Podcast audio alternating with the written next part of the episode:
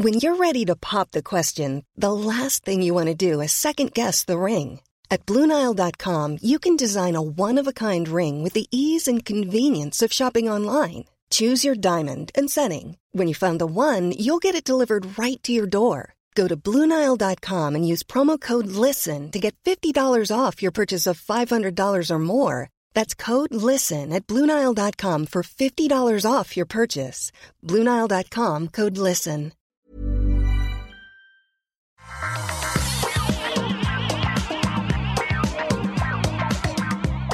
Tous et bienvenue sur le Rendez-vous Tech, l'émission qui vous résume toute l'actu tech, internet et gadgets. Je suis Patrick Béja et aujourd'hui on a un euh, programme assez chargé avec des choses hyper enthousiasmantes qui viennent du côté de Microsoft. Euh, des nouvelles annonces de Surface, euh, une gamme entièrement renouvelée et même des surprises sur les choses surprenantes qu'on attendait avec les rumeurs. Donc beaucoup de choses dont on va vous parler. On va aussi vous parler un petit peu de Alicem, je crois que c'est comme ça qu'on dit le nom de cette application, de cette technique de reconnaissance faciale que met en place le gouvernement euh, français, Uber, euh, Instagram qui font des choses intéressantes et plein d'autres petits sujets. Mais euh, je vais évidemment vous présenter les co-animateurs qui sont avec moi aujourd'hui pour vous parler de tout ça, avec en premier lieu Cédric. Cédric Ingrand, comment vas-tu Cédric? Il va remarquablement bien. Il vient de trouver le bouton mute de son micro. Euh, écoute, ça va, ça va remarquablement bien. C'est, euh, c'est, euh, on va, on va renommer le moins. Hein. C'est plus October, c'est Techtober, quoi. C'est. Je crois que c'est Marcus Brownlee qui a. ah qui a nommé le comment dire baptisé voilà. Le rebaptisé, euh, rebaptisé octobre oui c'est Techtober d'accord ça, ça s'impose hein. c'est à dire que en même, même d'ailleurs septembre était déjà c'était déjà pas un pique-nique hein, faut le dire. Euh, je pense que novembre va se calmer un peu ça fera ça fera du bien un peu à plein de monde. Et là euh, on a souvent régulièrement on va dire pas à chaque fois des conférences Microsoft un petit peu excitantes et là c'était certainement le cas. Qui dit Microsoft dit forcément le spécialiste euh, qui a cru au Windows Phone jusqu'à la fin, jusqu'au bout. Cassim Ketfi se joint à nous également. Comment ça va, Cassim ouais, Ça va très bien. Je, je, reviens du désert, là, tu vois, de 5, 5 ans de traversée du désert et, ça se passe bien. L'amour de Microsoft euh, redevient acceptable, on va a vaincu. L'amour a vaincu. et euh, pour nous aider à y voir plus clair dans toutes ces annonces de euh, Microsoft également, on a été piller la rédaction de LCI, puisque se joint également à nous Mélinda Davansoulas. Comment ça va, Mélinda Ça va bien, ça va bien. Je suis ravie d'être là. Ça fait bien plaisir. Tu, tu, écoute, je n'ai même pas contacté Cédric quand euh, j'ai proposé de t'inviter et je suis surpris que tu aies accepté de venir euh, sans l'approbation, euh, comment dire, pas l'approbation, le saut d'approbation de Cédric pour moi. je me suis dit, je suis un, un, gars bizarre qui fait des podcasts depuis quelques années. Bon, mais tu as accepté quand même, je suis très Mais non, c'est parce que je connaissais déjà le podcast, donc j'étais ah. ravie que tu m'invites. je suis extrêmement flatté. donc tu es là avec nous pour cette petite partie sur Microsoft, euh, puisque toi, tu étais à l'événement de New York et donc euh, tu, as, tu as mis les mains sur une partie des appareils et tu en as vu d'autres. Donc on va avoir toutes tes impressions sur tout ça. Avec plaisir, je vais tout vous raconter. Alors, avant de se lancer quand même, un petit mot pour remercier les gens qui soutiennent l'émission financièrement. Aujourd'hui, je voudrais remercier spécifiquement Morgane Daen, Guillaume Bezelli, Quentin, Damien H, Kevin Chailloux, Alexis Neuville, Noxer, Tindeley, ou Tnideley plutôt, Monta et Monsieur Chapeau. Je sais pas pourquoi j'ai une préférence pour le nom de Monsieur Chapeau, peut-être parce que je me dis que c'est un truc qui plairait à mon fils. Monsieur Chapeau, c'est sympathique. Il a deux ans, hein, mais, c'est une qualité et c'est pas du tout une critique. Euh, merci à vous tous. Merci à tous ceux qui soutiennent l'émission financièrement. C'est évidemment par ce biais que euh, l'essentiel du financement de l'émission euh, est possible et donc que l'émission existe. Donc patreon.com slash rdvtech. Merci à vous tous du fond du cœur. C'est grâce à vous qu'on peut notamment parler de cet event Microsoft Surface que j'ai surnommé Microsoft Surface Event Symphony, puisque Panos Panay, le chef d'orchestre de l'événement, a fait des comparaisons musicales tout au long de la présentation. C'était un tout petit poil tiré par les cheveux, je dirais, mais au final, ça a quand même donné quelque chose d'un petit peu cohérent. Alors, il y a deux parties que je voudrais traiter. D'une part, on va dire les appareils mis à jour, plus ou moins. Il y a eu quand même des mises à jour assez substantielles. Et puis, d'autre part, les surprises, la Surface Neo et la Surface Duo, ces appareils avec double écran euh, que l'on peut replier. Enfin, l'un écran euh, en face de l'autre, c'est pas un seul écran pliable, mais on va y venir. Commençons avec euh, les appareils mis à jour. Beaucoup de surface, donc je vais faire un petit topo et puis on va en parler tous ensemble. D'abord, le Surface Laptop 3, euh, donc mise à jour du Surface Laptop 2, avec deux euh, tailles d'écran aujourd'hui, un 13 pouces qui existait déjà, un 15 pouces qui est nouveau. Euh, il y a pour le 15 pouces un processeur AMD qui permet d'avoir une puissance graphique qui est un petit peu plus convaincante, en particulier pour les jeux, de l'USB-C, du fast charging, des nouvelles couleurs. Ça, ça arrive à la fin du mois.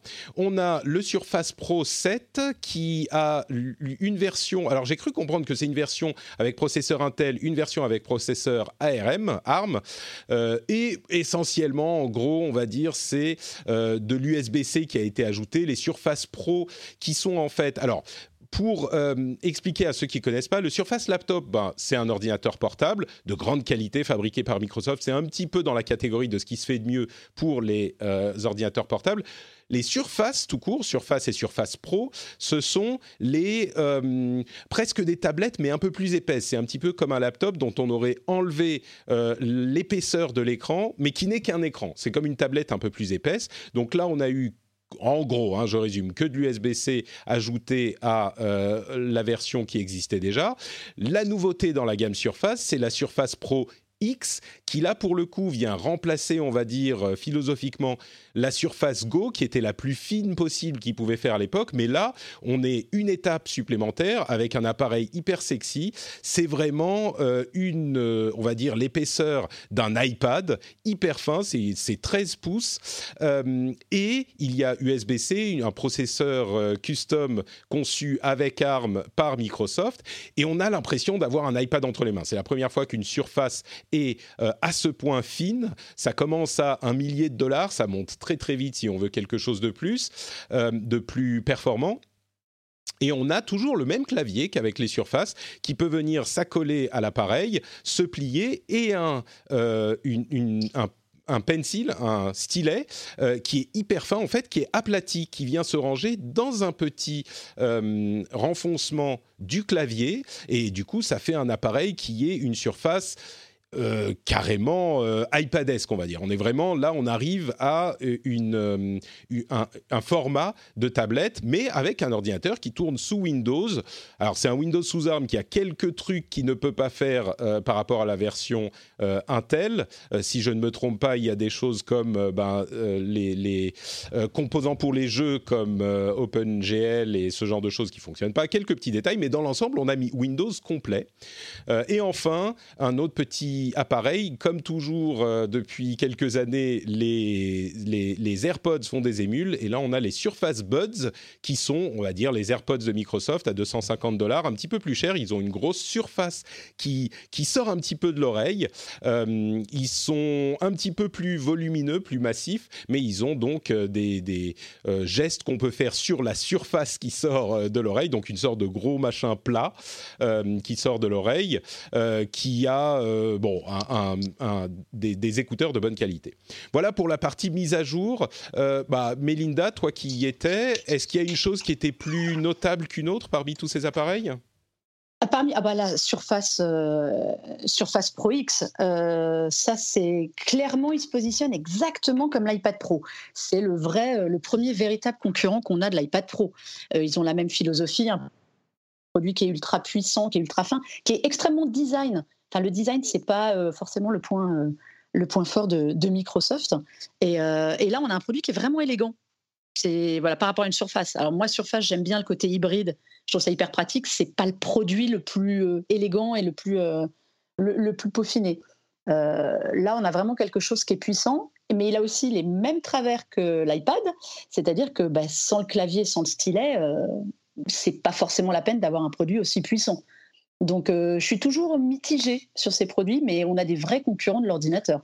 Moi, je l'ai trouvé bah hyper intéressant. Ce qui, ce qui, frappe avec les surfaces, c'est que c'est Windows. Alors oui, Windows pour ARM qui a des petits, on va dire c'est 95% de Windows, les programmes Windows classiques tournent. Donc là, on a le format de l'iPad, peut-être un petit peu plus grand parce qu'il est 13 euh, euh, pouces, je crois. Il n'est pas plus grand en fait, je crois, il faudrait comparer, mmh. euh, parce que c'est un 13 pouces dans un châssis de 12. Donc il a été, les bords ont été affinés au maximum hein, quand même. Ils, peuvent, ils ont encore de la marge, mais voilà, leur idée c'était ça. On a un écran 13 pouces je crois que c'est 12.9 l'iPad Pro XL, si je me trompe pas. C'est ça, le grand, le grand mm. iPad Pro, effectivement. Mais oui, quand, quand, on dit le design, ça joue énormément. Il est, quand je disais il est, il est sexy, il est, il est vraiment. Euh, ah c'est un appareil qui fait envie. Et puis on a Windows là où c'est une grande différence avec l'iPad. Bah on a le vrai Windows, quoi. On, ouais, on a un Windows. Enfin, nous, on a fait un petit peu tourner du coup pour regarder. Euh, c'est vraiment du Windows dedans. Enfin, c'est, on n'a pas eu le temps de s'apercevoir de ce qui ne marchait euh, pas comme, euh, comme logiciel, mais globalement, on peut le démarrer, le lancer et s'en servir sans difficulté. Mais et il a de l'USB-C. Alors ça, c'est quand même la grosse révolution aussi chez Microsoft. Hein. Lui, il en a deux même. Donc il n'en a pas un seul comme l'iPad Pro qui sert pour tout. Donc il faut, faut, choisir entre charger ou mettre des périphériques. Là, il en a deux utilisables en et puis en euh, plus, ce, Slim Pen, donc le, euh, stylet euh, aplati là, qui se colle dans le clavier, qui est optionnel, hein, mais qu'on mm. aura plutôt envie d'utiliser avec cet appareil. Tu disais oui, sans clavier, sans ça a, pas ouais, ça, ça a moins d'intérêt, c'est sûr. Mais là, ils sont hyper bien intégrés. C'est encore mieux que les stylets d'avant qui étaient ronds et qui collait pas, qu'on devait attacher magnétiquement à l'appareil, mais là, ça se colle carrément dedans. Ça va l'air ah ben hyper bien conçu, quoi. Là, il n'y a pas d'excuse de le perdre. là, normalement, il est dans un, il a en effet un renfoncement qui sert à le recharger par induction aussi. Ça, c'est hyper intelligent. Euh, si vous mettez, vous savez, le clavier un peu surélevé, il y a un système d'aimant où vous le mettez totalement à plat et, la tablette a le fameux pied surface pour tenir toute seule. Vous mettez le clavier euh, complètement à plat. Là, vous voyez le, vous voyez le stylet en fait dans son, dans son encoche mais vous pouvez aussi le, l'aimanter différemment pour que le clavier soit un peu euh, en pente. Et là, vous voyez plus le stylet. Hein. Il est mmh. caché euh, dans le l'enfoncement. Non, ils ont bien travaillé le, ils ont vraiment bien travaillé le design de ce produit. Euh, moi, je trouve, alors ça, pour ça, Cassim, qui est un peu plus connaisseur de Microsoft que moi, me dira s'il a ce sentiment ou pas. J'ai vraiment trouvé qu'il y a un changement de, de philosophie totale chez Microsoft depuis quelques années, puis l'arrivée de Satya Nadella, et ça se ressent dans les produits, à l'intérieur et à l'extérieur, en fait. Ils mm. font un effort, je trouve, sur le design depuis quelques années qui est quand même à souligner. Bon, alors on parlera des earbuds, c'est un autre problème, mais sur, le, sur le design des écouteurs. En même temps, euh, avec les AirPods, on a, on a l'air un petit peu un petit peu bête aussi, donc c'est un autre type de. On s'est habitué peut-être. C'est ça, on s'y habitué. Puis après, il y a une vraie euh, réflexion en fait sur l'intérêt du design. C'est pas juste mm. moche pour être moche. Il y a un vrai euh, fonctionnement technologique derrière. Mais voilà, je trouve que sur les, le laptop, on est l'exemple aussi. Le laptop est un produit hyper affiné, hyper. Euh, enfin, c'est un joli produit, quoi. Alors après, revêtement ou pas, mais on aime ou pas l'Alcantara, il est plus obligatoire. C'est aussi, aussi un message oui, qui, est, cette surface en, une sorte de laine, c'est ça, euh, l'Alcantara qui était. Ouais, c'est un peu cuir, c'est un peu bizarre. Voilà, c'est très féminin. Il faut avouer, euh, c'est pas pour tout le monde, c'est pas pour tous les goûts, mais là ils ont sorti des, déclinaisons euh, juste alu, complètement inspirées de, du MacBook hein, Air. C'est, enfin, ils s'en cachent qu'à moitié. Euh, c'est très très beau. C'est vraiment des appareils euh, de grande qualité, c'est ce qu'on disait tout à l'heure. Cassim, euh, du coup, toi, un petit peu spécialiste Microsoft, on a l'impression en entendant Melinda que bah, le Surface Pro X, c'est la star. J'imagine que tu confirmeras la chose. Et puis peut-être s'il y a des, des, choses à ajouter sur les mises à jour des appareils précédents. Je ne sais pas s'il y a grand-chose à dire, mais s'il y a, c'est toi qui sauras nous le dire. Bah, je ne sais pas si, du coup, si Surface, c'est une nouvelle, euh, vraiment la nouvelle philosophie euh, depuis que Satya Nadella est arrivé. Ce qui est sûr, c'est que j'avais l'impression que c'était, en tout cas depuis les premières Surfaces, la Surface RT et la Surface Pro, qui avait cette euh, volonté d'avoir un design plus moderne chez Microsoft et d'essayer de montrer la voie aux autres fabricants. En tout cas, ouais, dans les annonces, je pense effectivement que Surface Pro X est la plus intéressante des annonces. Ce qui est intéressant aussi, je trouve, c'est la façon dont Microsoft diversifie le choix de ses puces, en fait, avec la puce ARM d'un côté, la puce AMD de l'autre, la puce Intel dans la Surface Pro 7. C'est aller chercher, en fait, je pense, faire jouer la concurrence sur le marché Windows et aller dire aux fabricants regardez, maintenant AMD c'est bon, on peut, vous pouvez l'intégrer. Euh, ARM, c'est un dragon, Qualcomm c'est bon, vous pouvez aussi euh, faire ce choix. Regardez, nous on le fait. Et euh, vous pouvez faire jouer la concurrence et dans l'espoir, à mon avis, de faire un peu, j'allais dire, peut-être tomber le, monopole d'Intel, mais en tout cas faire jouer la concurrence pour essayer de bah, générer de l'innovation. Et on parlait de la comparaison de la Surface Pro X avec l'iPad Pro. je suis tout à fait d'accord que c'est clairement inspiré de l'iPad Pro, mais ce qui est marrant, c'est que l'iPad Pro était lui-même inspiré euh, en tout cas, avait été développé clairement par Apple euh, pour suivre ce que Microsoft avait fait avec la Surface Pro, c'est-à-dire euh, ramener un clavier et un stylet et faire une tablette un peu plus orientée vers les pros à la sauce Apple avec des choses très différentes, mais l'idée était là. Et je trouve ça intéressant que l'iPad Pro soit une réponse à la Surface et que la Surface Pro X soit une réponse à l'iPad Pro. Je pense que c'est le signe d'un marché qui va dans le bon sens, à mon avis. Moi, je trouve ça bien aussi, si je peux me permettre de rebondir, parce que je trouve que je suis tout à fait d'accord avec Cassim sur le fait que l'iPad, la volonté d'en faire un, ordinateur, donc ce qui, est, ce qui est répété, martelé par Apple depuis quelques, quelques années, euh, tient tout à fait de la montée en puissance de, de, Surface, mais euh, on n'avait pas de concurrent euh, grand public, je vais dire. Surface, ça reste, c'est très utilisé dans les entreprises, mais on, a l'impression que le public euh, s'en désintéresse un petit peu. Euh, là, je trouve qu'ils arrivent avec un produit ambitieux qui est complètement dans leur philosophie, euh, qui a des connectiques qui manquent quand même à l'iPad.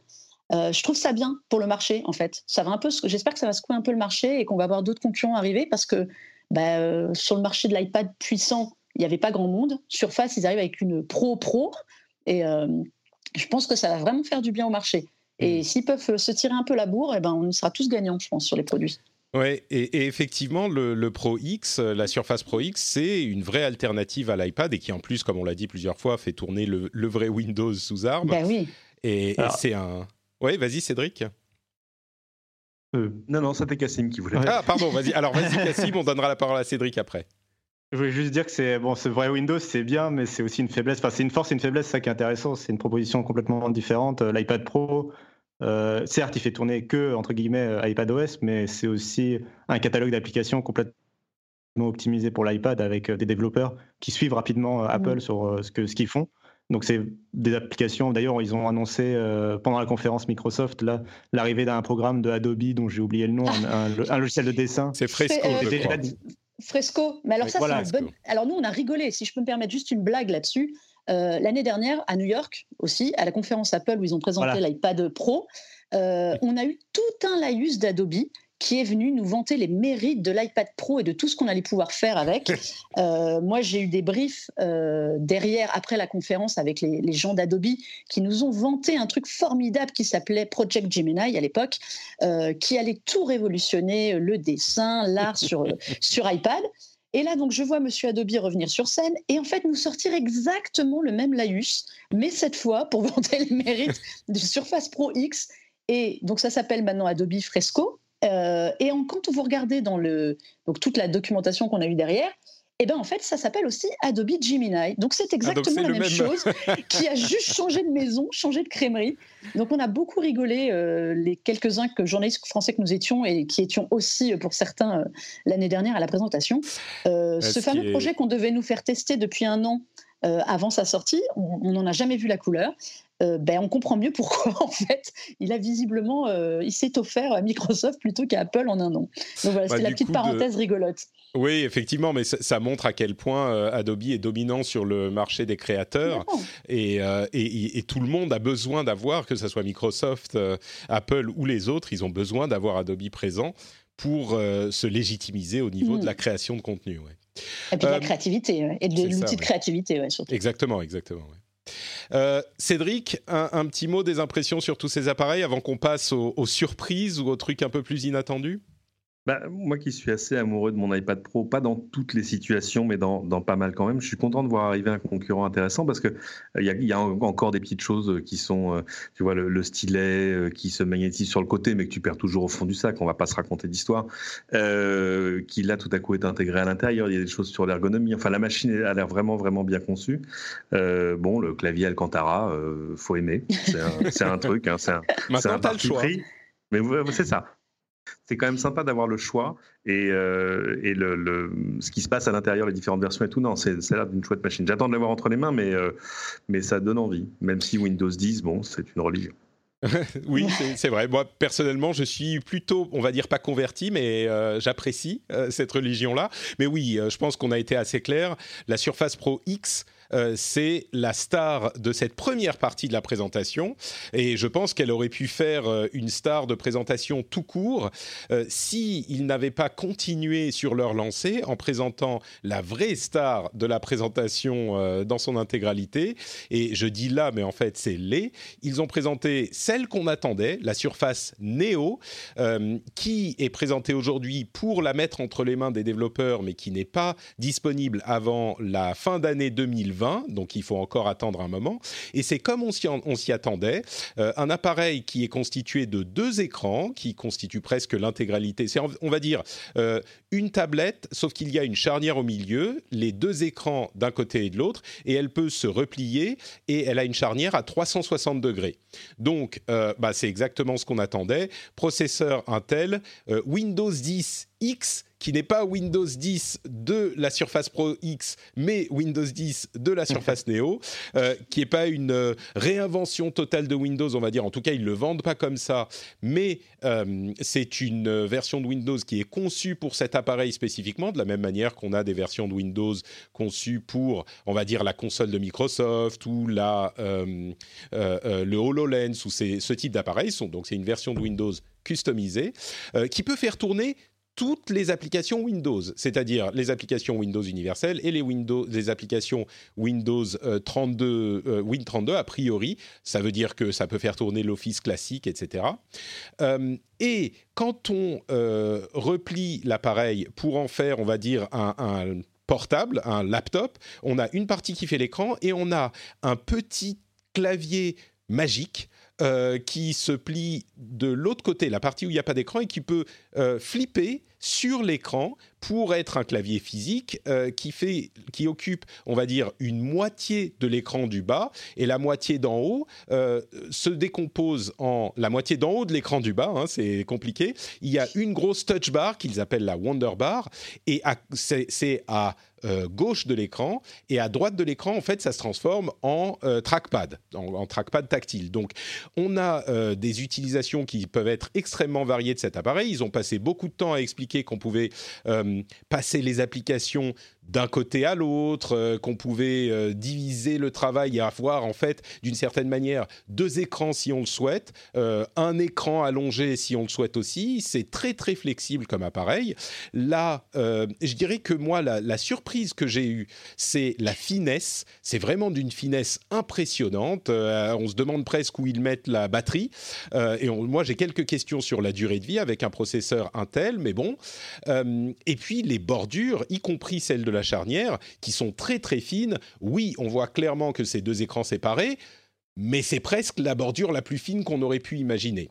Donc ça, c'était la surface Neo, euh, vraiment un format, un form factor innovant et intéressant. Et ils ne sont pas arrêtés là.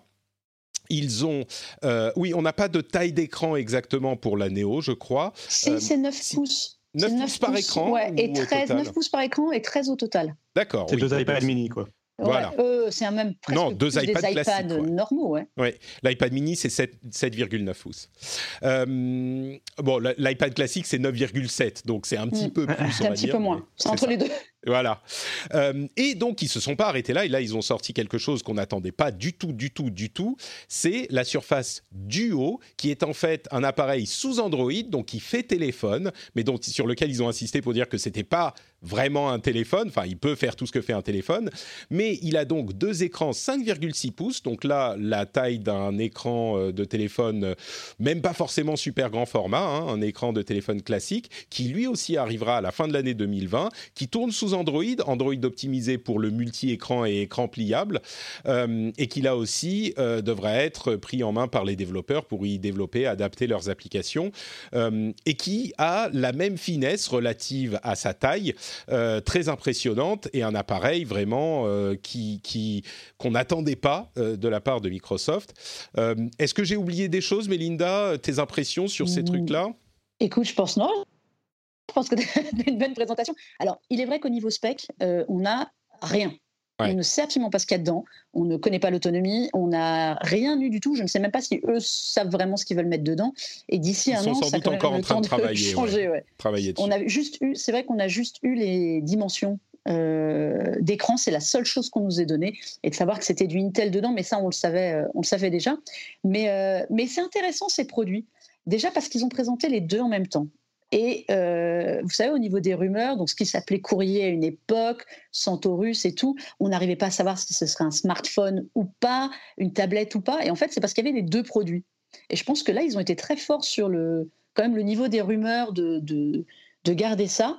Euh, nous, on n'y croyait pas. Personnellement, on ne pensait pas qu'ils allaient les annoncer euh, sur place parce que Microsoft a toujours ce côté un peu, comment dire, euh, il s'excuse presque toujours d'être là et c'est pas hmm. comme d'autres conférences où on nous annonce toujours qu'on va en prendre plein les yeux et on est parfois un peu déçu. Euh, eux, ils arrivent toujours sur la pointe des pieds. Euh, voilà, il n'y a pas d'esbrouf, il n'y a rien. Mais on sentait quand même qu'il y avait un truc dont ils étaient extrêmement fiers. Alors on ne savait pas ce que c'était. On a longtemps cru que c'était du coup Surface Pro X. Et c'est vrai que quand c'est arrivé, ben, on a eu vraiment l'effet de surprise. En plus, Panos Panay est arrivé dans les allées, s'est baladé dans les allées avec le produit en main pendant la conférence. Je ne sais pas si vous avez vu. Donc on a pu voir le rendu que ça faisait. Euh, par exemple, pour Neo, eh ben, c'est pas si massif que ça. Je pensais vraiment que ce serait énorme. Quand on dit deux tablettes de 9 pouces, euh, on s'attend quand même à un livre, euh, une bonne, bon gabarit de livre. C'est pas énorme et en effet, c'est plutôt fin. Alors, c'est pas non plus, vous attendez pas un truc ultra fin, hein. c'est quand même deux tablettes repliées l'une sur l'autre, mais c'est pas, c'est pas mastoc. C'est une proposition qui, est intéressante. Nous, on n'a pas eu le droit de mettre la main dessus, hein, je vous le dis tout de suite. On a pu l'approcher, mais, pas, euh, mais pas la toucher. Je te pose la question du coup sur la finesse parce que c'est ce qui surprend le plus, je crois. Euh, comme ça, quand, quand, tu l'as vu en vrai, est-ce que tu as l'impression que c'est une finesse qui est euh, pour chaque tablette entre guillemets comparable à celle, euh, je sais pas, d'un iPad Pro récent, ou est-ce que c'est plus fin que ça? Moi, j'avais l'impression, vu de loin, que c'était plus fin. J'ai l'impression. Ouais, c'est ça. Hein, ouais, ouais, on a l'impression. Je dis, on n'a aucune, on a aucune dimension. Euh, ça fait plus fin. Parce que mm. pourtant, on l'a vu euh, refermé dans ses mains, il le tenait devant lui, donc ça fait vraiment un format livre. Hein. Et puis le coup de la charnière au milieu, vous avez vraiment l'impression d'avoir un livre. Ce qui est intéressant, c'est que bah, pour les gens qui travaillent avec deux écrans, par exemple sur l'ordinateur, euh, l'ordinateur de bureau ou quoi que ce soit, bah, vous avez cette vraie sensation-là du coup. C'est pas comme un Galaxy Fold ou le, ou le Mate X, les Huawei Mate X qui arrivent, c'est ces choses qui ont un seul écran qui se plie. Et là, c'est vraiment deux écrans assumés. C'est une proposition qui est totalement assumée. Euh, peut-être que d'ici un an, ce sera la solution ultime, peut-être que ce sera complètement euh, à côté, ça c'est eux qui, qui, font le pari, mais euh, c'est agréable. Et la poursuite, la possibilité de s'en servir séparément en écran, comme si c'était un seul écran, et on oublie en fait la charnière, c'est assez drôle. Je ne sais pas comment expliquer ça. parce qu'elle y est, on on peut pas la masquer, elle ne se masque à aucun moment, hein, elle, elle disparaît pas. Mais quand vous ouvrez une page entière, et eh ben, ça, sur le peu de temps qu'on a eu, c'est pas gênant immédiatement en fait. Hmm. Cette, euh, je sais pas, ils ont bien travaillé leur affaire. Et puis même sur euh, le, voilà. Sur, l'accessoire également, le clavier. Oh, c'est euh, génial. C'est difficile à expliquer. En fait, c'est un clavier qui, j'ai presque l'impression que par un jeu d'aimant magique, il, se, il se balade entre le dos et la face de l'appareil de manière presque, on a l'impression qu'il flotte de l'une à l'autre et euh, on peut refermer l'appareil avec le clavier dedans, ça fonctionne. On peut le laisser aimanter à l'extérieur. Enfin oui, il y a vraiment une proposition qui est euh, intrigante et enthousiasmante. Euh, on n'a pas beaucoup parlé du Duo du coup, qui est un petit peu la même version mais sous Android. Cassim, j'imagine que ça t'a fait un petit pincement au cœur de voir Microsoft qui fait un téléphone sous Android et pas sous Windows Phone, mais bon, ils ont fait leur deuil. Je ne sais pas si si tu l'as fait également, le deuil de Windows Phone. Euh, c'est quand même quelque chose d'un petit peu surprenant, un téléphone de, Microsoft. Peut-être que ça rentre dans la philosophie de Satya Nadella dont tu parlais, qui est présente euh, sur le logiciel et maintenant sur le matériel aussi, d'être là partout, d'avoir des surfaces partout. Euh, qu'est-ce que tu en as pensé de tout ça? J'ai pensé que c'était un choix euh, complètement pragmatique et qui était euh, bienvenu euh, de la part de Microsoft d'adopter Android. Bien sûr, enfin ils peuvent clairement pas se permettre. Ils l'ont dit d'ailleurs autour de la conférence qu'ils pouvaient pas proposer un téléphone sans Android parce qu'il faut aller là où les gens sont, c'est-à-dire là où il y a les applications. Et le seul open, service qui est ouvert, système qui est ouvert avec des applications, c'est Android aujourd'hui. On l'a à peine dit, mais c'est important de le préciser. Quand on connaît un peu l'histoire de Microsoft et de Google, c'est un appareil sous Android, la version complète d'Android avec le Play Store, le YouTube, Google Maps. Euh, c'est presque idiot de le préciser, mais, euh, mais ça montre. Répété, hein. ça, montre ça montre à quel point euh, vraiment c'était un choix important à faire, je pense, de la part de Microsoft. là où je, ouais, je voulais revenir, c'était aussi à quel point c'était une surprise et à quel point on n'est plus surpris. je pense que tu en parles régulièrement dans le podcast, à quel point on sait tout des conférences à l'avance et euh, comment il est difficile de réussir un one morphing euh, aujourd'hui euh, en 2019 à une, époque où tout, est, tout, tout, fuite en permanence. Là, ils ont vraiment réussi une sorte de double one morphing avec le Surface Neo d'abord et avec le Surface Duo ensuite, qui était ah, vraiment, enfin, je pense qu'il a pris tout le monde de court. Et je pense aussi que ça a créé toute l'excitation qu'il y a eu autour de l'événement et le fait bah même qu'on en parle. Euh, enfin, euh, voilà, j'ai jamais vu, par exemple, la rédaction de Frandroid aussi excitée. Enfin, ça faisait un moment que je l'avais pas vu aussi excitée par une annonce. Euh, c'est encore plus surprenant quand on sait que c'est une annonce de Microsoft. Moi, j'ai une théorie là-dessus, si je peux me permettre, sur Microsoft. Je pense juste que, en effet, aujourd'hui, c'est quasiment impossible. On arrive, nous, journalistes, à une conférence. Honnêtement, on sait déjà tout. Il n'y a, plus de surprise. Et je pense que Microsoft ne savait pas créer de surprises depuis quelques années. Tout le monde dit que les surfaces, euh, les tablettes de surface sont très bien, les produits sont bien, mais il n'y avait pas de mystère, il n'y avait pas d'excitation. Et là, ils ont pu se le permettre parce que justement, quelque part, personne ne les attendait et personne ne les croyait capables. Sauf qu'il y a vraiment un changement de philosophie depuis quelques années euh, sur l'approche qu'ils ont des produits, des choses. Et ben, je suis pas sûre que la prochaine conférence Microsoft, justement, ça se passe pareil pour eux. Je pense que les gens vont s'intéresser un peu plus à leur cas parce qu'être capable de, sortir deux surprises comme ils l'ont fait, euh, déjà dans la forme, c'était euh, assez inattendu de leur part de, faire ça. Alors on l'a déjà un peu connu sur les conférences, pour ceux qui suivent le jeu vidéo, sur les conférences euh, Xbox, où ils ont été capables ces dernières années de changer de ton et du coup de rendre leurs conférences beaucoup plus sexy. Et je pense qu'ils sont en train de faire ça justement de l'autre côté, sur les produits Surface. Euh, voilà, ils vont être surveillés de près, moi je pense maintenant. Un peu plus, on les croit un peu plus capables. Là, c'était en plus, on, disait, j'allais le dire aussi, c'est un one more thing du one more thing avec le, le, duo du Neo, mais on avait même euh, une surprise avec la Pro X qui n'avait pas vraiment fuité et qui était euh, vraiment un produit solide. Et même avec la Neo, c'était un one more thing parce que même si elle avait leaké, on n'imaginait pas qu'elle était aussi fine et aussi raffinée et aboutie. Enfin oui, il y a eu clairement un effet waouh quoi. Même s'il y avait eu des. Alors, le Néo, effectivement, on savait, on connaissait le projet, on, ça faisait plus oui, on, on, connaissait la, description, mais, on connaissait la description, quoi, c'est ça. On n'avait pas le, jamais vu le produit lui-même. Euh, hmm. Alors que si on parle du Pixel, par exemple, de Google, on l'a, il, pourrait le commercialiser demain. Euh, tout, tout, le monde sait. Il n'est pas déjà chez Darty, vous êtes sûr ah, Cédric, euh, t'es excusez-moi, on va avancer, mais je vais juste donner la parole à Cédric quand même avant. Euh, ton avis sur ce, sur ce Néo et sur ce duo, euh, les surprises bah, ça, faisait, euh, ça faisait quoi que 9 ans qu'on l'attendait, je crois euh, ça doit être quelque chose comme ça. Mais il faut se souvenir et aller voir les premières vidéos de ce qui était à l'époque euh, l'idée d'une ébauche d'un concept. Euh, pas tant de la machine que de, ce qu'on ferait avec, c'est-à-dire avec deux écrans qui sont vraiment séparés, mais où on pourrait passer une tâche de l'un à l'autre, etc., avec une interface qui avait rien à voir. Et il faut dire qu'à l'époque, on avait quand même tous totalement salivé devant un truc qui, là, de fait, renversait tout ce qu'on croyait savoir sur les interfaces tactiles et les interfaces en général. Alors là, ils reviennent à des choses plus pratiques hein, euh, avec, euh, avec du, véritable Android normal. Euh, mais non, c'est chouette le design extérieur de la machine. Il a l'air. Tu as envie de l'avoir en main parce que c'est le genre de truc qui, qui ne vaut qu'une fois que tu l'as dans les mains, que tu comprends comment ça s'ouvre, ça se ferme, ce que ça pèse, etc. etc. parce qu'il suffit de pas grand chose pour que tout à coup le ta, ta, compréhension et ta préhension de la machine fasse que ah ben non en fait ça le fait. Tu vois ce que je veux dire? Euh, imagine que je te mets un iPhone de 800 grammes dans les mains tu diras bah non ça va pas être possible.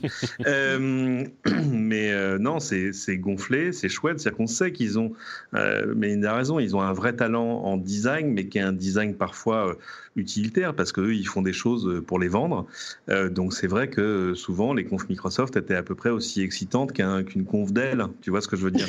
Je veux pas dire, mais je veux pas dire du mal de Dell, mais Dell, ils font plein de machines qui servent à des millions de gens et c'est super. Mais c'est vrai que tu es rarement bluffé. Enfin, tu vois, t'es pas ébouriffé par la surprise. mais oui, c'est vrai. Oui, voilà.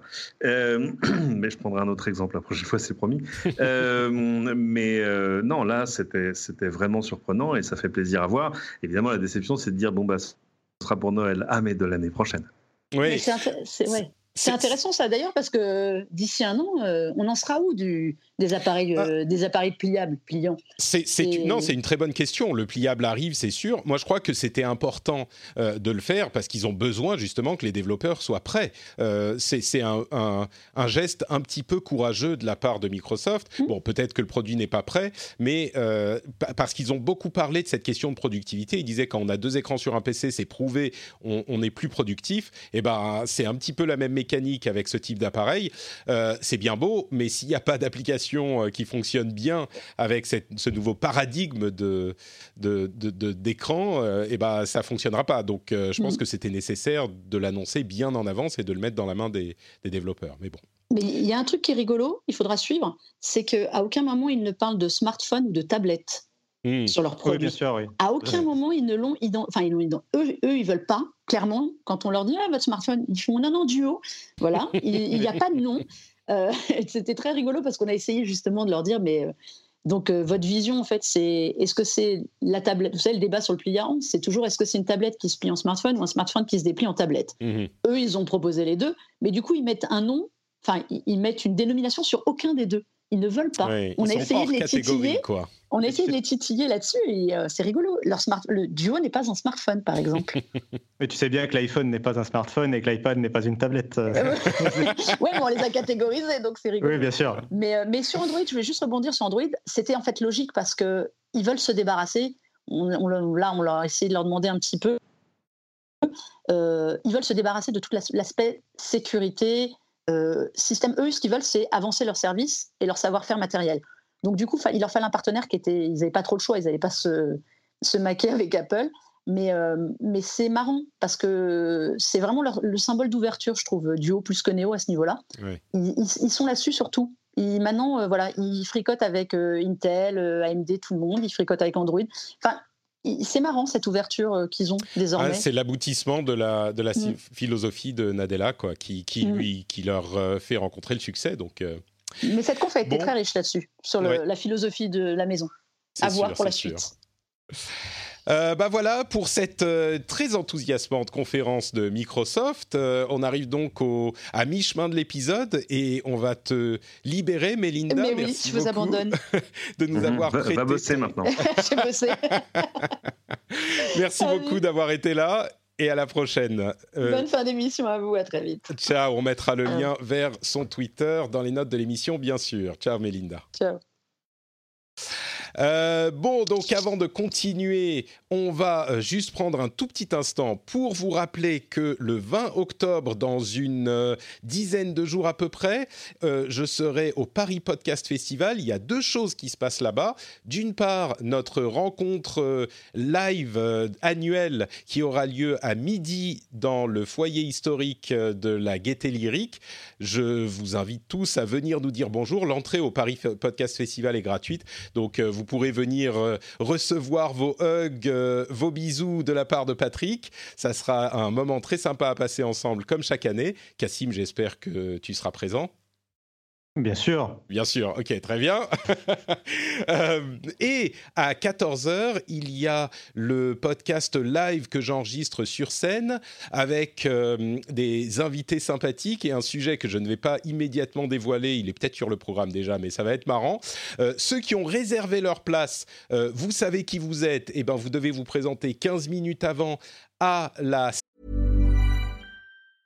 Life is full of awesome what ifs, and some not so much, like unexpected medical costs. That's why United Healthcare provides Health Protector Guard fixed indemnity insurance plans to supplement your primary plan and help manage out of pocket costs. Learn more at uh1.com. I'm Sandra, and I'm just the professional your small business was looking for. But you didn't hire me because you didn't use LinkedIn jobs. LinkedIn has professionals you can't find anywhere else, including those who aren't actively looking for a new job but might be open to the perfect role, like me.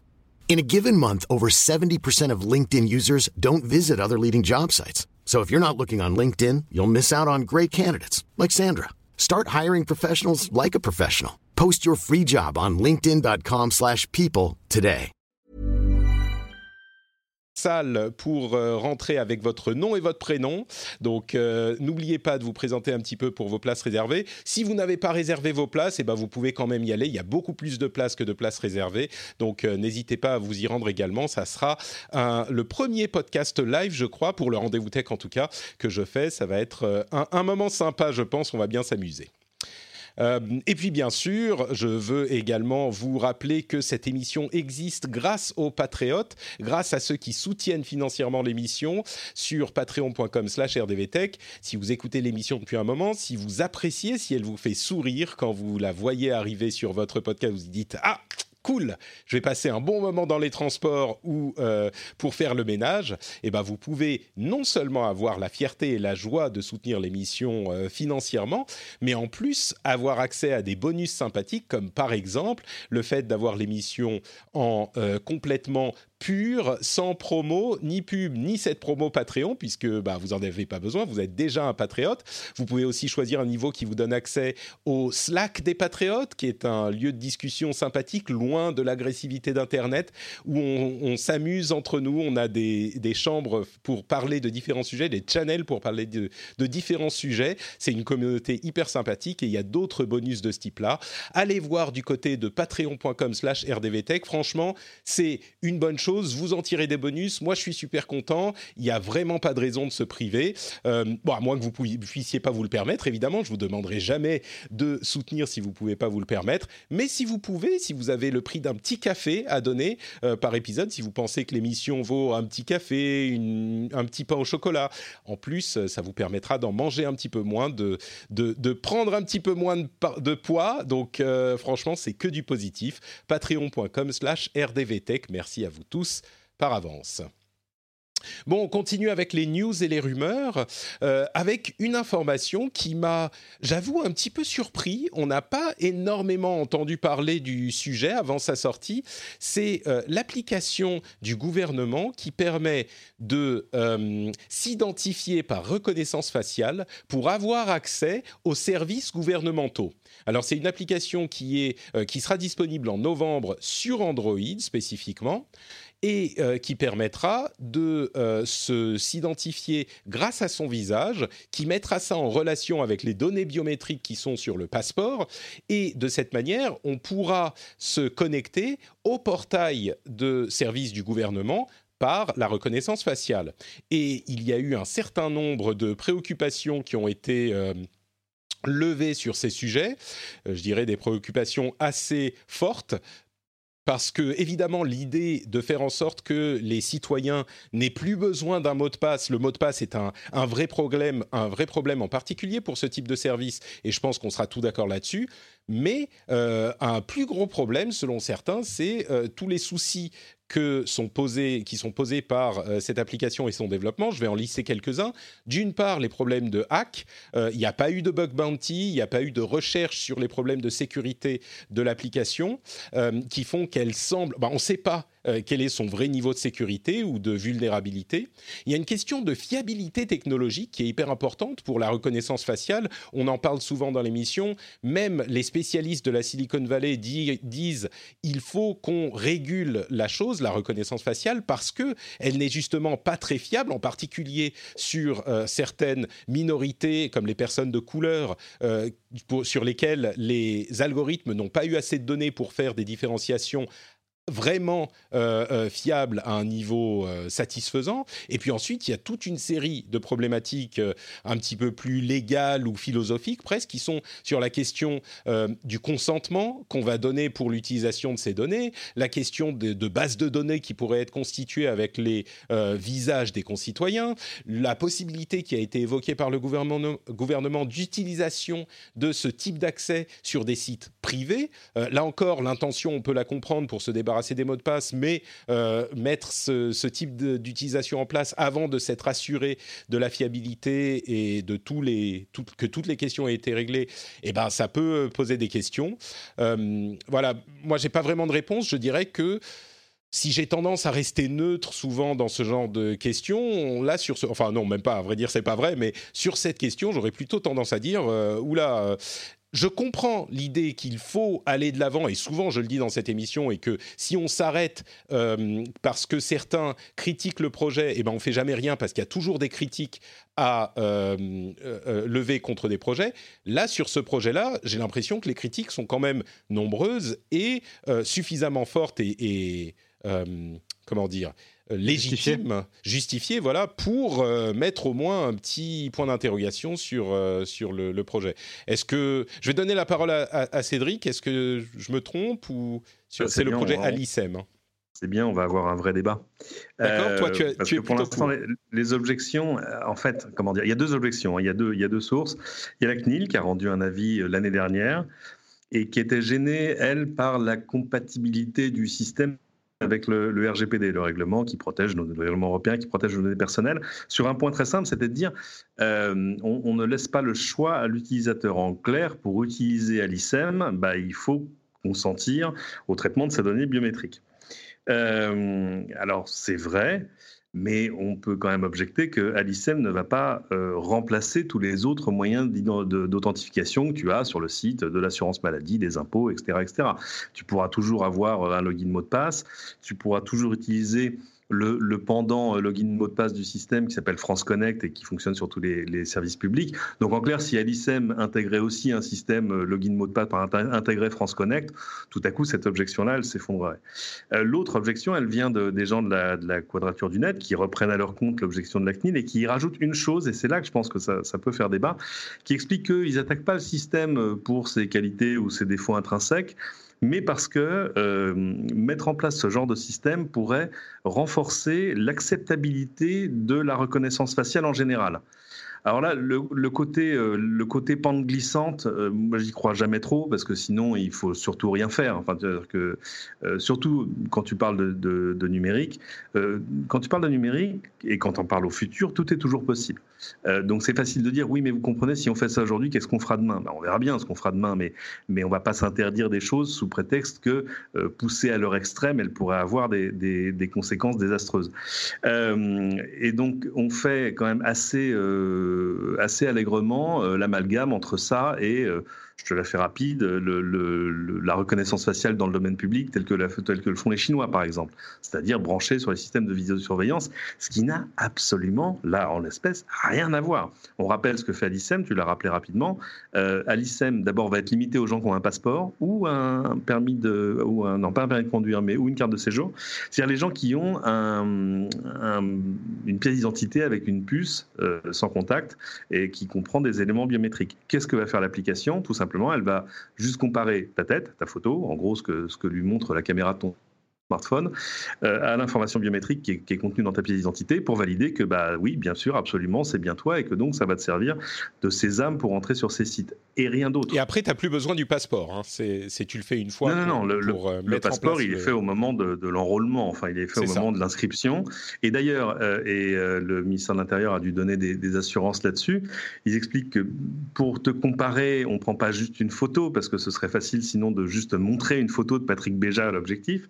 Non, non, on va te demander un peu comme quand tu enregistres ton profil euh, biométrique sur un smartphone, on va te demander de cligner des yeux, de tourner la tête dans tous les sens, etc., pour vérifier que c'est bien toi. Ça, évidemment, ça produit des données. Euh, ce qu'on explique au ministère de l'Intérieur, c'est que ces données, elles sont détruites une fois que l'inscription est terminée. Elles vont pas être gardées pour autre chose. Euh, ces, éléments biométriques, ils sont jusque-là dans la pièce d'identité. Et, alors, il y, a, ta photo et les empreintes digitales. Là, on n'utilise pas du tout les empreintes digitales. C'est ce qui permet par exemple d'utiliser euh, les, portiques dont le nom m'échappe dans les aéroports, euh, qui là aussi vont juste vérifier le contenu de ton passeport et, ta tête par rapport à la photo qui est stockée à l'intérieur. Donc oui, bien sûr, ça utilise de la reconnaissance faciale, mais le fait qu'il y ait les mots reconnaissance faciale dedans ne veut pas dire qu'on est en train de, glisser vers une, dictature à la Big Brother. D'autre part, je crois même qu'il y a une directive européenne qui oblige les États à trouver des moyens d'authentification fortes euh, pour l'utilisation de certains services, parce que c'est vrai, moi j'ai pas tellement envie que qui que ce soit, enfin pas qui que ce soit, mais aujourd'hui accéder à ton, ton dossier euh, aux impôts par exemple est quand même relativement trivial quand ton login c'est ton numéro de, de contribuable.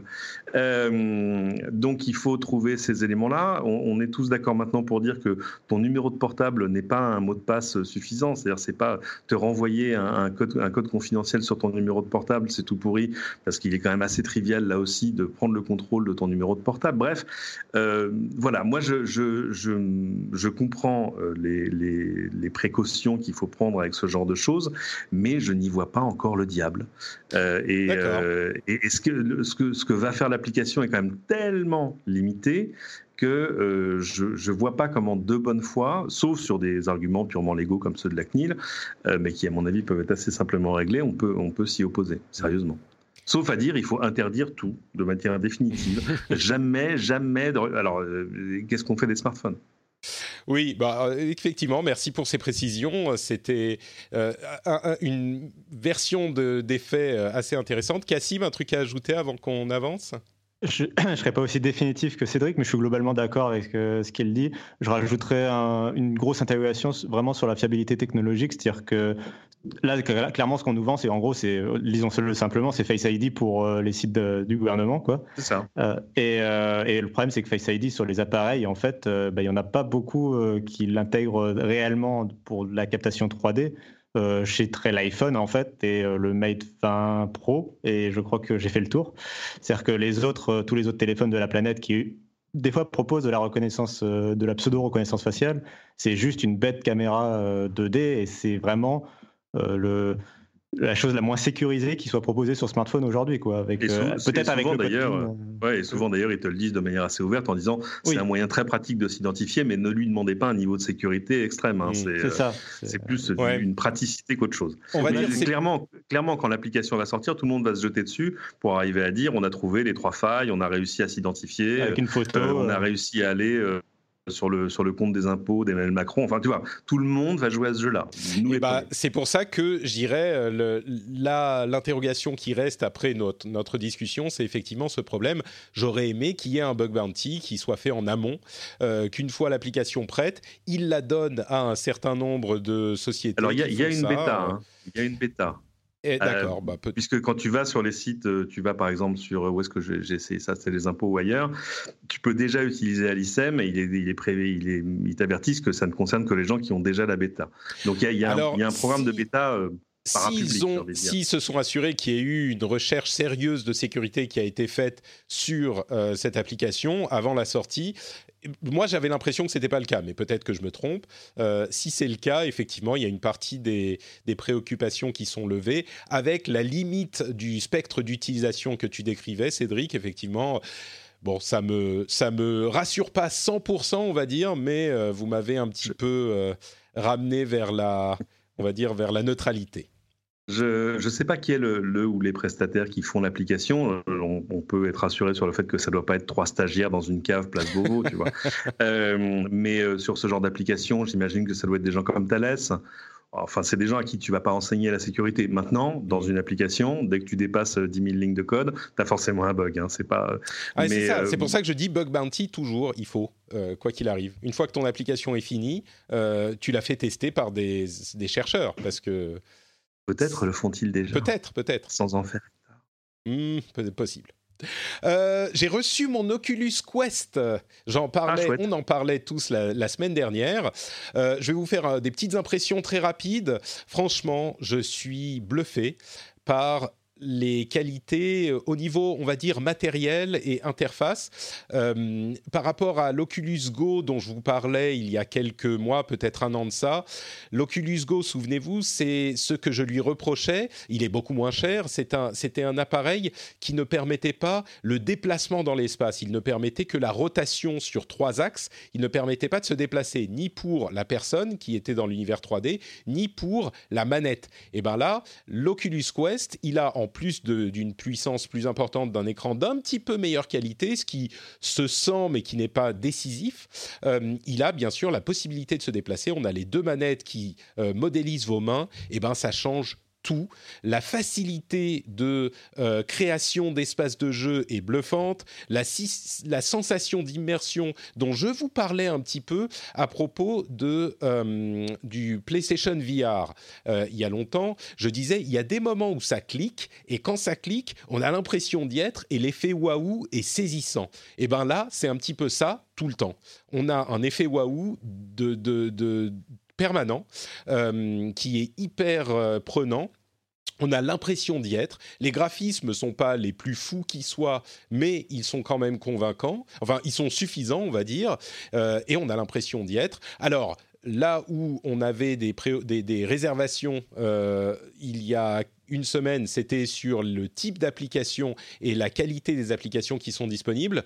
Je dirais qu'effectivement, elles sont pas encore assez nombreuses pour en justifier peut-être une utilisation euh, sur le très long terme. Et puis bien sûr, le prix, comme on disait, de 450 euros pour l'appareil de base est quand même un petit peu élevé juste pour quelqu'un qui voudrait euh, tester la réalité virtuelle. Mais si vous êtes, si vous pensez que euh, la réalité virtuelle est quelque chose qui vous intéresse et que vous voulez vous plonger Là, aujourd'hui, euh, c'est la première fois où je peux dire sur l'Oculus Quest, allez-y sans euh, euh, petit.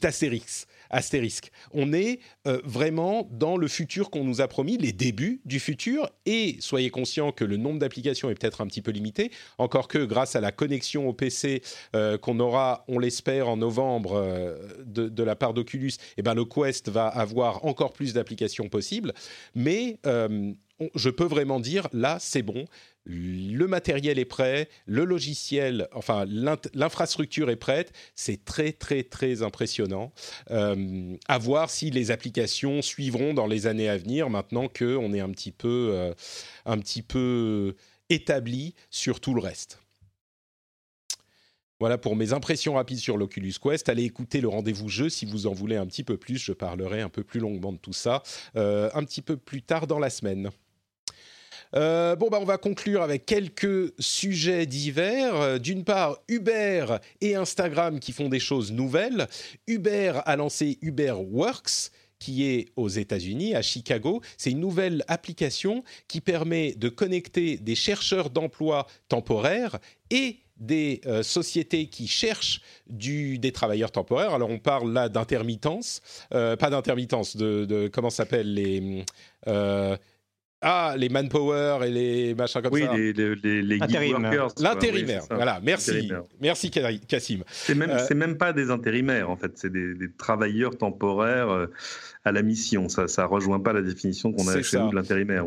Bah, disons que la législation aux États-Unis est un petit peu différente, mais là où c'est intéressant, c'est qu'il se place comme intermédiaire vraiment entre les boîtes qui font ça et les chercheurs d'emploi. et donc là, pour le coup, ils sont vraiment dans cette euh, euh, mécanique d'intermédiaire technique, euh, encore plus parce que des deux côtés, ça respecte la loi. Euh, bien sûr, on pense à Uber et à la disruption qu'il y a eu au niveau des taxis. Là, on n'est pas dans ce même cadre. Ils sont vraiment en tant qu'intermédiaires techniques qui connectent les deux euh, côtés de la, de la recherche.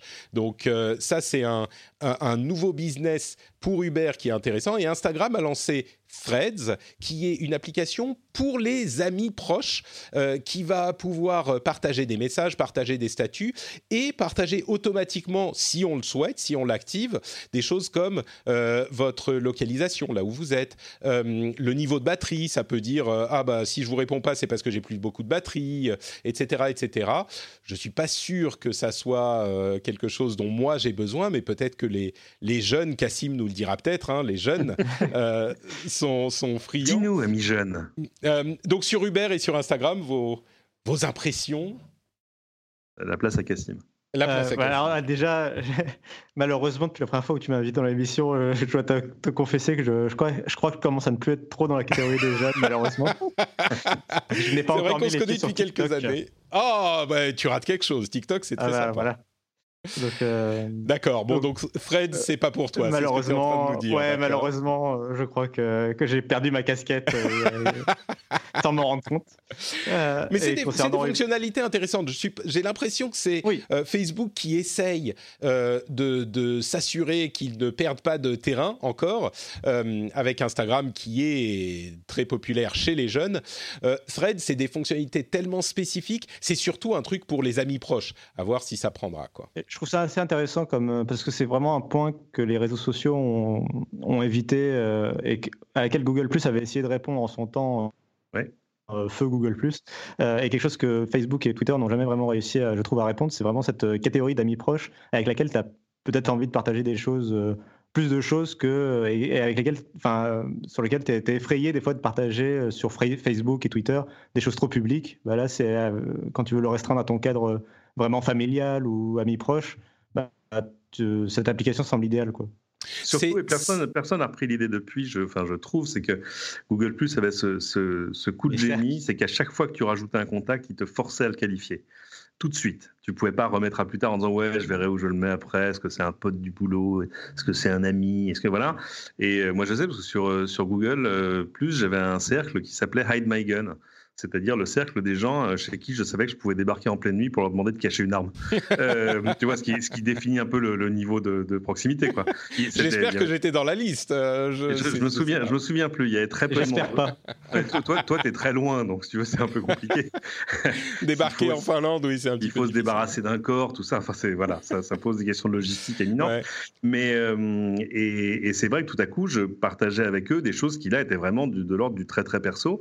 ce que tu fais pas euh, quand tu as euh, voilà, 130 000 personnes dans tes cercles.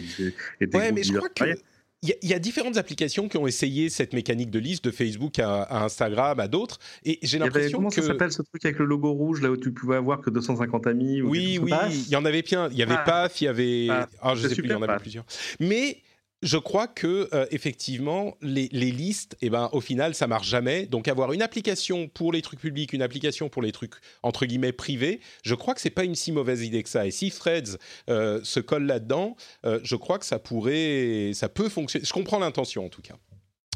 Ah, surtout l'intention, c'est de regarder, ils regardent ce qu'ils ont fait Snapchat. Ah ouais, ben, on va faire pareil. Ah ok. Encore une fois, ouais. Comme toujours. Euh, Apple pourrait avoir un nouvel événement en octobre. On évoquait euh, Techtober et l'arrivée des pixels qui est euh, imminente du côté de Google. Eh ben Apple pourrait avoir aussi un autre événement en octobre pour présenter bah, son fameux petit Apple Tag qui permettrait de localiser nos objets divers, un nouveau MacBook Pro, un nouvel iPad Pro, peut-être les AirPods 3 et peut-être à cet événement, peut-être un petit peu plus tard, un nouvel iPhone SE, donc l'iPhone entre guillemets bas de gamme qui serait l'iPhone SE 2. en pratique, c'est plutôt du milieu, milieu haut de gamme. Euh, et ça serait au début de l'année prochaine, début 2020. Il aurait un aspect physique d'iPhone 8 et il aurait une puce A13, donc très récente, dans le châssis, euh, d'après l'analyse bien connue Ming Chi Kuo. Et ça, donc, ça arriverait en 2020. Moi, ce qui me m'intéresse le plus là-dedans, c'est les AirPods 3, parce que vous savez que je suis un grand fan du, du truc. Ça serait avec euh, réduction de bruit active. Donc, euh, à voir si c'est présenté, s'il y a une conférence ce mois-ci.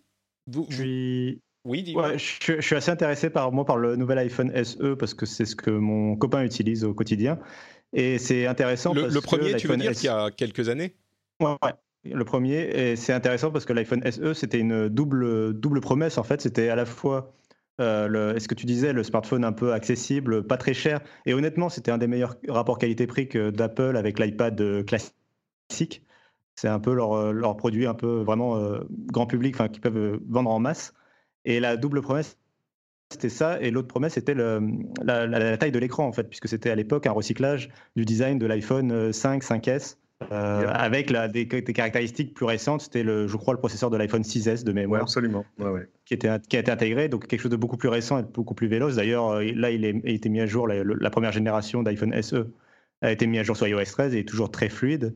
Et, euh, et, donc, ça va être intéressant de voir justement avec cet iPhone SE 2 si vraiment il a le design de l'iPhone 8, euh, à savoir si les gens étaient là pour le prix euh, pour la taille ou les deux, ou enfin de voir comment ça va mm. s'articuler autour des ventes euh, du téléphone en fait. Ouais, la, taille de l'écran quand même. Euh, maintenant, moi j'ai eu un iPhone SE dans, les mains il n'y a pas longtemps, et là, d'un coup, tu fais ah, mais c'est tout petit. oui, bien sûr, mais il y en a. À ça, hein, je pense qu'il y a une niche qui est encore clairement. Je suis le premier à dire que j'adore les écrans borderless et que le format de l'iPhone 10 par exemple est assez proche moi de mon idéal par exemple. Mais, mais je pense qu'il y a vraiment une, une niche, ou je ne sais pas de quel volume, euh, qui vraiment préfèrent les smartphones ultra compacts, qui, ont, qui aident aussi, on le néglige un peu, mais en fait, ça aide à se déconnecter euh, assez plus facilement en fait et d'être moins attaché à son, à son smartphone quand bah, il a un écran euh, qui est plus petit en fait. C'est Gaëlle qui nous disait il y a quelques semaines, elle, euh, elle, elle s'était trompée, certains d'entre vous l'ont signalé d'ailleurs sur Twitter, elle avait dit qu'elle qu'elle avait son iPhone 5 euh, ou 5S qui avait été mis à jour. En fait, c'était un iPhone SE. Et euh, elle, elle était très très fan, mais du coup, elle sera déçue par l'iPhone 8 ou l'équivalent. Mais c'est vrai que le, le, SE, la gamme SE, est intéressante surtout au moment de sa sortie, parce que c'est ce qu'ils ont fait la dernière fois. Ils avaient un processeur très très très récent. Et du coup, j'imagine que c'est pour ne pas avoir à changer le design d'une année sur l'autre. C'est un truc qu'ils euh, mettent en place pour les, euh, je ne sais plus quand il était sorti le SE, mais ça doit faire 4 ou 5 ans au moins. Et donc, ils le mettent en place pour 4 ou 5 ans et il bouge pas. Et c'est l'offre, euh, la première offre d'Apple. Bon, là, ils le renouvellent en début d'année prochaine. ils auront vendu autant d'iPhone 11, comment il s'appelle? 11 et, oui, 11 et 11 Pro. Et 11, c'est lequel l'autre? Oui, et 11 Pro Max, c'est ça, je me trompe, c'est l'iPhone 11 qui remplace l'iPhone 10R. Euh, ils en auront vendu autant que possible, et puis après arrivera celui pour ceux qui n'ont pas craqué et qui voudraient quand même un iPhone de bonne qualité. Donc. Euh, ça arrive l'année prochaine. Et on conclut avec quelques sujets sur, euh, bah, sur Facebook et ses déboires. Alors d'abord du côté de Libra, PayPal a décidé de ne plus prendre part à la monnaie virtuelle euh, crypto-ifié de Facebook. Donc euh, PayPal a retiré ses billes. On a des rumeurs selon lesquelles Visa et Mastercard seraient en train de se dire que finalement ils veulent pas y participer non plus. On a l'impression que toute la pression des gouvernements et, euh, faut pas se mentir, la mauvaise réputation de Facebook bah, fait son effet et que je ne sais pas si c'est les rats ou les gens qui ont un petit peu de jugeote sont en train de quitter le navire. il y a eu un article de The Verge qui a été un petit peu buzzifié dramatisé, je trouve, hum. sur Mark Zuckerberg, qui a fait une rencontre, euh, ce qu'on appelle les All Hands euh, Meeting, une rencontre avec, entre guillemets, tous les employés, euh, où il pouvait répondre à des questions. Et The Verge a eu un enregistrement de cette rencontre où Zuckerberg, Zuckerberg, parlait de plein de choses, mais notamment du fait que si la sénateur Warren, qui est une candidate à la présidence aux États-Unis, était élue et qu'elle mettait en application sa promesse de, euh, de, diviser, de démanteler les euh, grands de la tech, et Facebook notamment, eh bien, il euh, contesterait la décision devant les tribunaux. Et ça a été présenté de manière ah Zuckerberg menace et n'accepte pas les machins. Et en fait, quand on écoute l'enregistrement surtout, mais même dans l'intention, il dit juste bah si le gouvernement, le prochain gouvernement décide de, démanteler les géants de la tech et notamment Facebook, eh ben, euh, on essaiera de euh, se battre devant les tribunaux, ce qui est on ne peut plus. son rôle.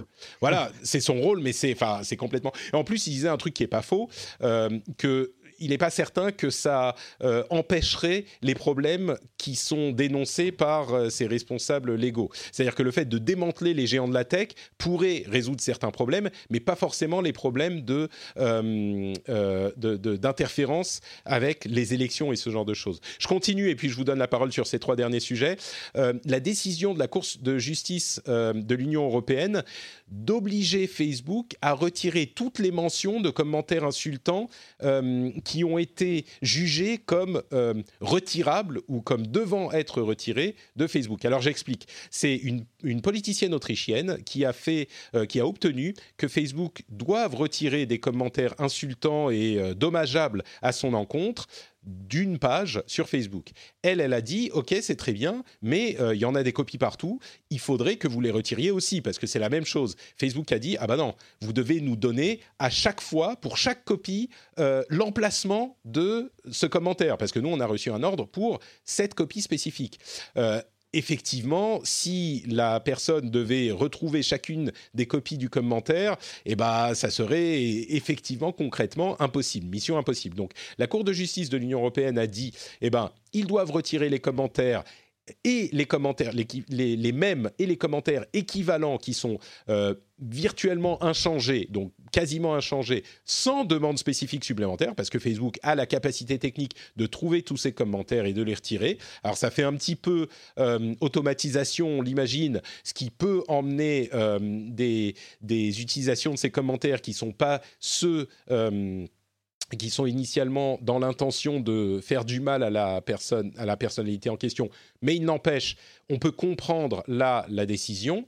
Euh, ils ont précisé que Facebook restait non coupable de euh, ce qui était dit dans les commentaires ou même du fait de ne pas forcément les, retirer tous. Donc le safe harbor reste euh, non affecté.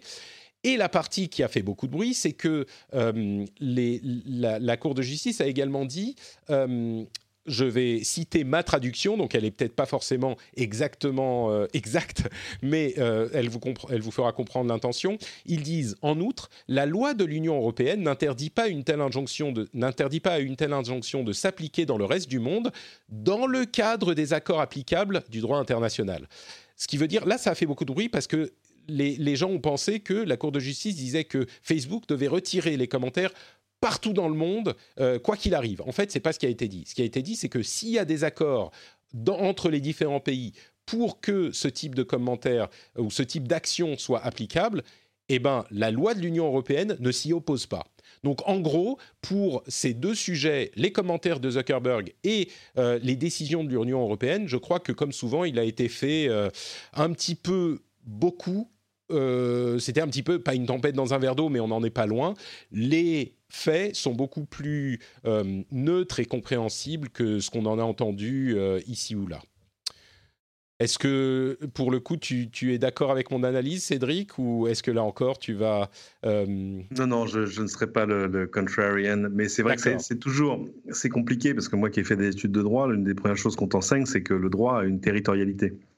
Euh, et que si quand il n'en a pas, tu tombes sur le plus petit commun dénominateur, ce qui, euh, sur des affaires qui touchent euh, à la culture, à l'éthique, à la morale, sont, sont toujours un peu compliquées. Quoi. Bah c'est pour ça que là, on, reste dans un cadre cohérent, puisqu'il parle d'accords qui sont applicables dans le droit international. Donc, c'est un, s'il y a eu des accords qui ont été passés entre les différents pays, ça s'applique. Mais s'il n'y a pas d'accord, bah, il, parlait surtout du fait que l'Union européenne ne, ne se, n'interdit pas l'application dans d'autres pays. C'est, c'est, pas que ça oblige à l'application dans d'autres pays. Oui, non, bien sûr, très clairement. Euh, sur Et c'est un petit peu comme ça que ça a été expliqué, je trouve. Dans certains articles, on a, eu, l'impression de comprendre que euh, la Cour de justice de l'Union européenne avait dit euh, Facebook doit retirer dans tous les pays, alors que c'est pas du tout ce qui a été dit limite même le contraire. oui, pardon. Donc Libra, sur Libra, ça commence à sentir un peu moins bon, quoi.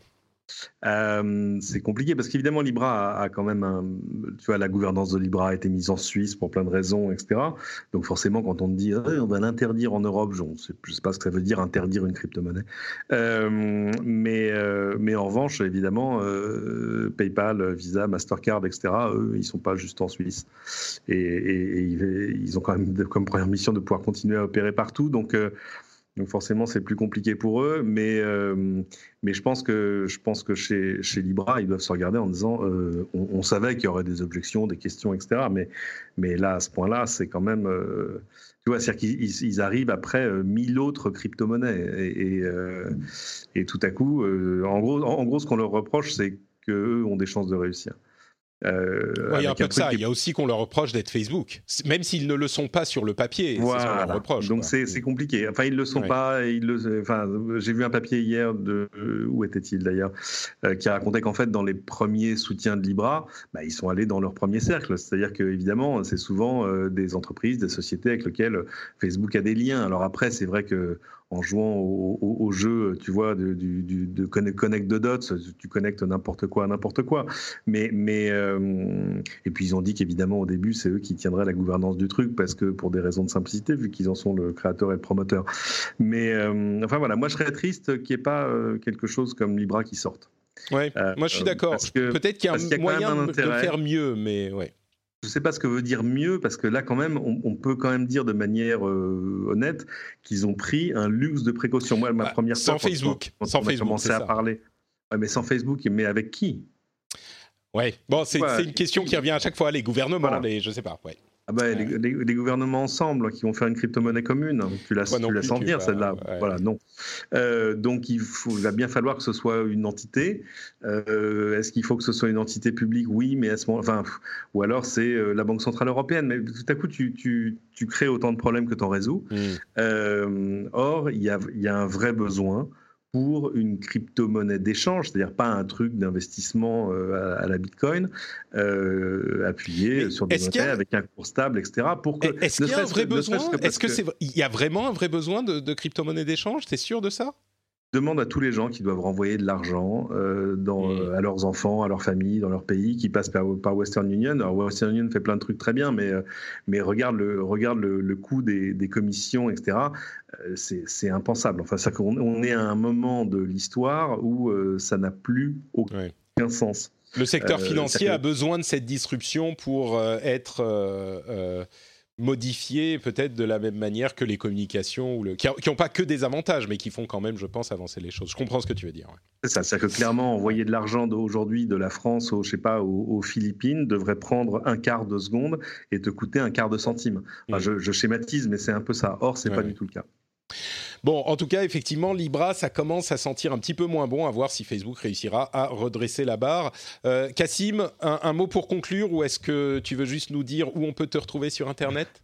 Rapidement, euh, je vais, moi je vais juste parler de euh, cette fameuse entretien, enfin ce fameux entretien entre Zuckerberg et ses employés, qui était assez intéressant parce que après la divulgation par The Verge, qui effectivement a été un peu dramatisée, mais bon, enfin, est-on vraiment étonné quand c'est The Verge? Enfin, ils ont une, ils ont, une culture je trouve ils ont... bon, bref, c'est autre chose. mais... C'est autre chose. Euh, mais là, c'était vraiment pour pour ceux qui n'ont pas vu l'article, euh, c'était genre en mode avec euh, la photo de Zuckerberg en grand derrière en, en, en, wallpaper, genre d'abord en, ton bleu, puis en ton noir, puis en ton vert, et puis avec un gros morceau de texte au milieu. Enfin, c'était ah, vraiment genre. C'était le nouveau Watergate. Hein. C'était un petit peu un petit peu fait comme ça. C'est joli au niveau de la du design de la de l'article sur le web, mais oui, bon. Bref. Ce que je trouve intéressant, c'est plus la de la deuxième le deuxième meeting qu'il a fait après en, public, du coup, enfin, qui était diffusé en, direct.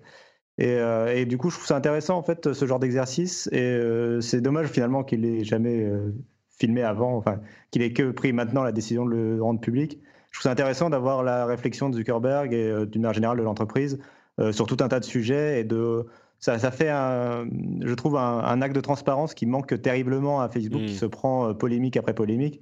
Euh, et, clairement, c'est quelque chose que, que, je trouve assez bienvenu. Et du coup, c'est intéressant de savoir son avis, par exemple, effectivement, sur euh, Warren, sur des questions de politique intérieure, parce que évidemment, enfin ouais, l'élection présidentielle, euh, bah, c'est un sujet très important aux États-Unis qui arrive là l'an prochain.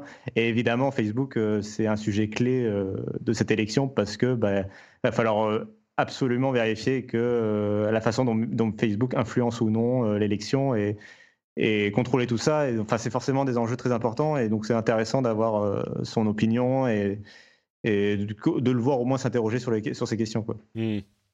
Ouais, je crois que le problème, c'est que ces questions sont pas du tout réglées et c'est pour ça que ça devient. Ça, c'est sûr. Ouais. Bon, bah écoutez, merci à tous les deux pour ces euh, explications et ces détails sur tous les sujets qu'on a traités.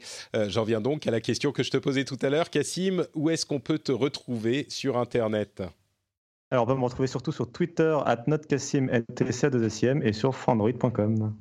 Magnifique, merci beaucoup et merci de nous avoir apporté ton, ton expertise windowsienne sur cette émission. Cédric, euh, qu'en est-il de toi?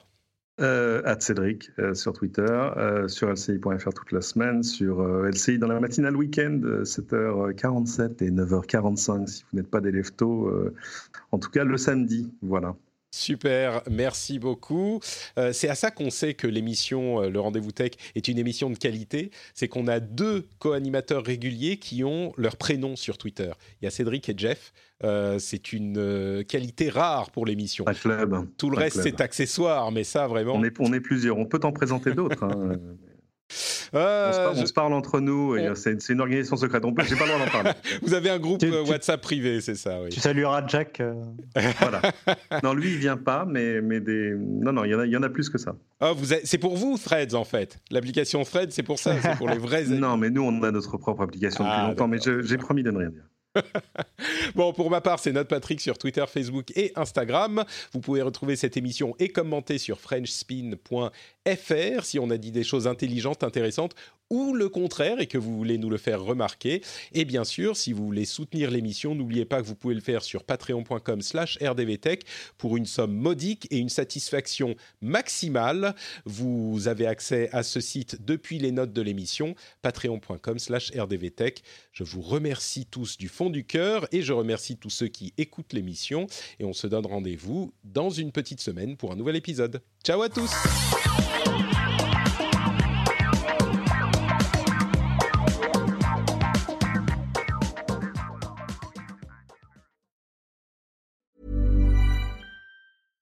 Imagine the softest sheets you've ever felt. Now imagine them getting even softer over time. That's what you'll feel with Bowl and Branch's organic cotton sheets. In a recent customer survey, 96% replied that Bowl and Branch sheets get softer with every wash. Start getting your best night's sleep in these sheets that get softer and softer for years to come. Try their sheets with a 30-night guarantee. Plus, get 15% off your first order at bowlandbranch.com. Code BUTTERY. Exclusions apply. See site for details. Hi, I'm Daniel, founder of Pretty Litter. Did you know cats tend to hide symptoms of sickness and pain? I learned this the hard way after losing my cat, Gingy. So I created Pretty Litter, a health monitoring litter that helps detect early signs of illness by changing colors, saving you money and potentially your cat's life. Pretty Litter is veterinarian developed, and it's the easiest way to keep tabs on your fur baby's health right at home. Go to prettylitter.com and use code ACAST for 20% off your first order and a free cat toy. Terms and conditions apply. See site for details.